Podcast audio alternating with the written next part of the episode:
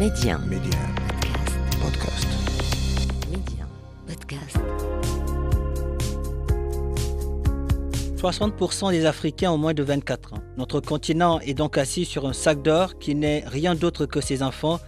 Aujourd'hui, miser sur la jeunesse africaine, c'est miser sur l'avenir du continent. Et cette jeunesse qui ose ne cesse de nous montrer que c'est elle qui détient la clé de l'émergence. En s'appuyant sur la toute-puissance du numérique, ils parviennent aujourd'hui à révolutionner des secteurs prioritaires comme l'éducation, la santé, le transport, l'agriculture et j'en passe, car la liste est très longue.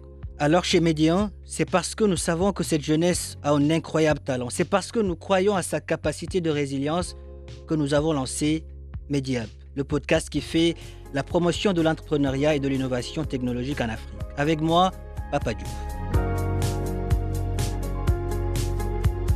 Bonjour à tous, ravi de vous retrouver dans ce nouveau numéro de Mediap. C'est la rentrée, votre podcast euh, revient sous un autre format avec deux rubriques. Le Flash Tech reviendra sur l'essentiel de l'actualité africaine ayant marqué durant la semaine le digital et les startups.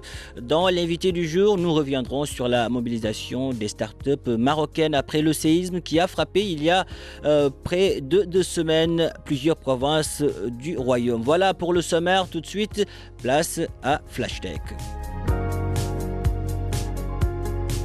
En Afrique, la start-up tunisienne Instadip, spécialisée dans l'intelligence artificielle, élargit son influence en ouvrant des bureaux à Kigali, Rwanda.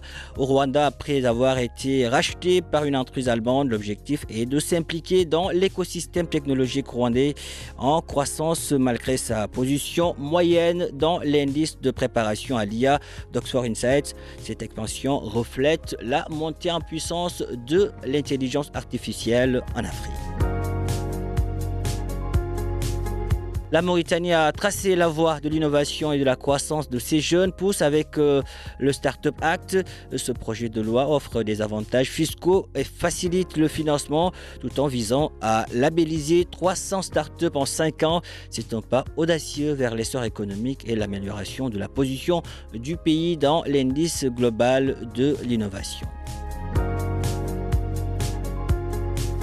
Au Sénégal, Adia Sembenfal, l'experte du thé, s'est appuyée sur la toute-puissance du digital pour faire prospérer sa start-up Contana, spécialisée dans le thé de luxe. Malgré des ressources limitées au début, elle a vendu ses produits via les réseaux sociaux pendant trois ans, réalisant 12 000 dollars de ventes en ligne et fidélisant une communauté de 2000 clients. Un succès entrepreneurial inspirant grâce à la digitalisation en Afrique. Voilà, c'était tout pour le Flash Tech de la semaine. C'est le moment à présent d'accueillir l'invité de Mediap. Il y a de cela deux semaines, la terre a tremblé au Maroc. C'est la région d'Al-Haouz qui a été euh, la plus touchée par ce séisme qui a coûté la vie à près de 3000 personnes. Les Marocains ont fait montre d'une très grande solidarité. Les startups se sont aussi mobilisées. C'est le cas de CV.ma, une startup qui lutte contre le gaspillage alimentaire au Maroc. Nous sommes avec sa cofondatrice Malika Hnida. Malika, bonjour et merci d'avoir accepté notre invitation. Bonjour Pape. Euh, je vous remercie de, de m'avoir invité aujourd'hui et je suis contente d'être là.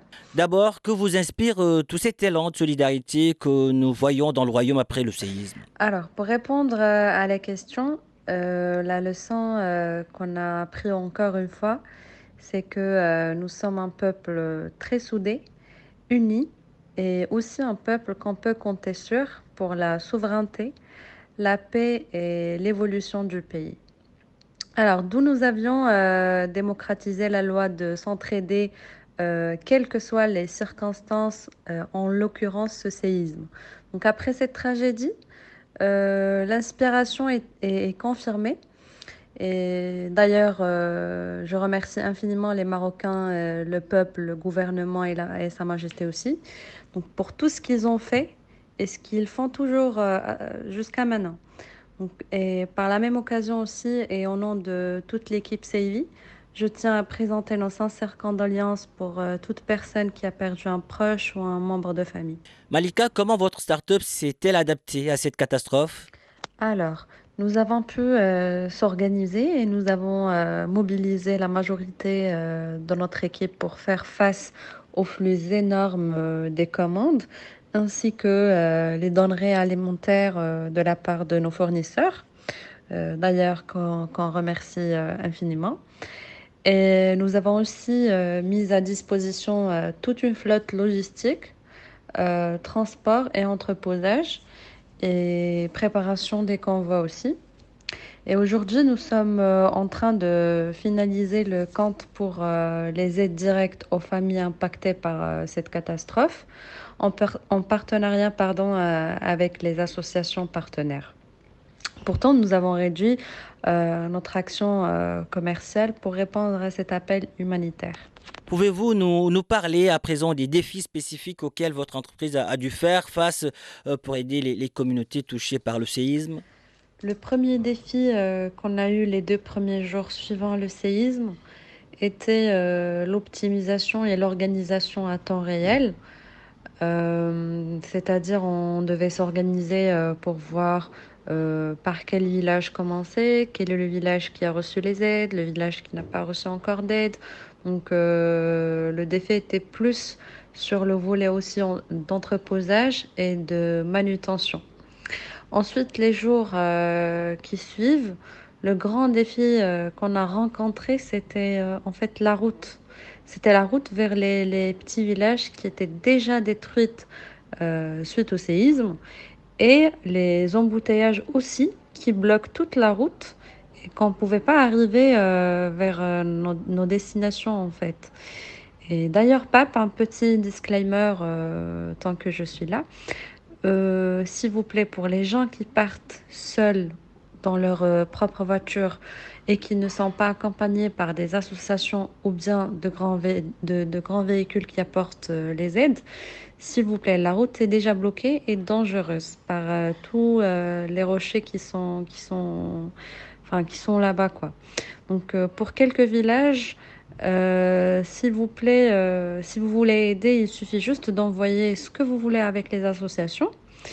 Et euh, il y a aussi pas mal de personnes qui ont perdu leur véhicule en passant euh, par euh, ces routes-là, et beaucoup plus pire que ça. Alors, avez-vous développé, Malika, de nouvelles initiatives ou solutions en réponse aux besoins accrus en lutte contre le gaspillage alimentaire après le séisme? Notre mission aujourd'hui est de véhiculer l'apport en marchandises sur plusieurs villages et de maximiser la couverture. Et euh, aujourd'hui, PAP, euh, développer un process euh, digital, c'est un tiers de travail pour nous, d'où la mission de lutte contre le gaspillage alimentaire est vraiment toujours la même. Et d'ailleurs, par le biais de ce podcast, je tiens à informer les Marocains que la nourriture apportée est assez suffisante et plus pour toute la région de Marrakech afin de ne pas gaspiller et devoir revendre la marchandise. Donc s'il vous plaît, si vous voulez aider les gens qui sont affectés par le séisme, maintenant ils ont besoin euh, de nous pour euh, reconstruire leur maison. Il y a aussi, il ne faut pas oublier l'automne euh, qui est sur les portes. Donc, ils ont vraiment besoin des vêtements chauds, des couvertures, des chaussures, etc. Alors aujourd'hui, quels conseils donneriez-vous aux, autres entrepreneurs qui souhaitent contribuer à la réduction du gaspillage alimentaire dans des situations d'urgence comme celle-ci? Pour lutter euh, contre le gaspillage alimentaire dans des situations d'urgence comme celle-ci, euh, je conseille euh, tout d'abord de s'organiser en secteur d'intervention.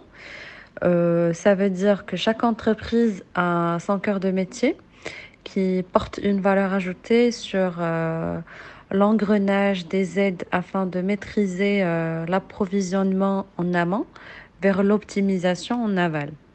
Donc ça, c'était le premier point, enfin, premier conseil. Euh, deuxièmement, c'est le travail en chaîne, c'est-à-dire se focaliser sur une seule tâche par entité et par cœur de métier, et non pas faire tout le travail et rester bloqué dans les montagnes, par exemple. Et euh, le conseil le plus important pour moi, c'est euh, d'avoir euh, un diagnostic approximatif auparavant des bénéficiaires, des bénéficiaires de, de ces, de ces dons-là, afin d'approvisionner tout le monde sans excès et sans gaspillage non plus. Donc voilà, c'était tous les conseils que je peux donner. Et j'espère que cela va être utile pour, pour les gens qui m'écoutent aujourd'hui. Malika, merci pour toutes ces précisions. Merci d'avoir répondu à nos questions. Merci à vous, Pape. Ce fut un plaisir d'échanger avec vous dans ce podcast. Voilà qui referme ce numéro de Mediap. Merci de l'avoir suivi où que vous soyez. Prenez soin de vous et allez jusqu'au bout de vos rêves. N'abandonnez jamais.